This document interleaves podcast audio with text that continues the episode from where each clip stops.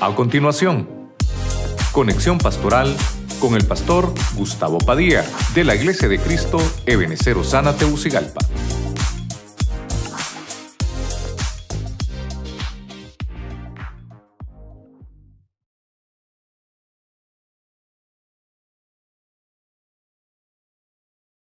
Hablamos de, de, de la visitación de Dios a la familia. Número uno, vimos la promesa que Pedro escribe. Pedro escribe, los gentiles van a recibir una visitación y cuando eso suceda, sus labios van a ensalzar, van a glorificar el nombre del Señor. Estamos llamados a, a guardarnos de los pecados de este mundo, porque está prometida una nueva visitación que nos hará reverdecer. Número dos, vimos el ejemplo de Sara. Dios visitó, Dios visitó a Abraham, sí, claro, pero lo que me llama la atención es que no solamente visitó al cabeza, también visitó a la esposa, visitó a Sara, porque dijo, eres depositaria de toda cosa buena, Sara.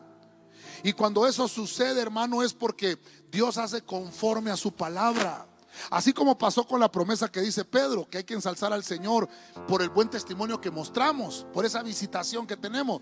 Le dijo a Sara, he visto tu caminar y voy a hacer conforme a la palabra que prometí. Te voy a bendecir, le dijo a Sara, fue depositada la bendición en Sara. Número tres, vimos la viuda de Naín. En aquella aldea que Dios visitó, había muchas necesidades, pero Dios le dio prioridad a esta viuda, Dios le vio el corazón. Y esta viuda vio su sufrimiento.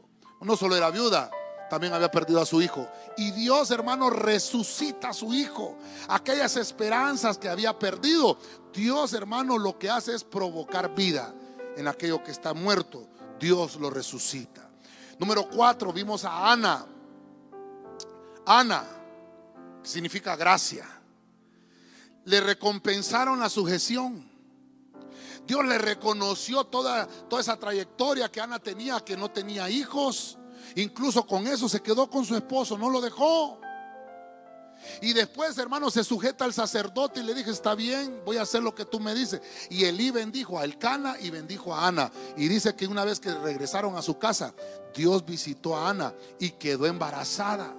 Dios le, le recompensó a Ana su sujeción.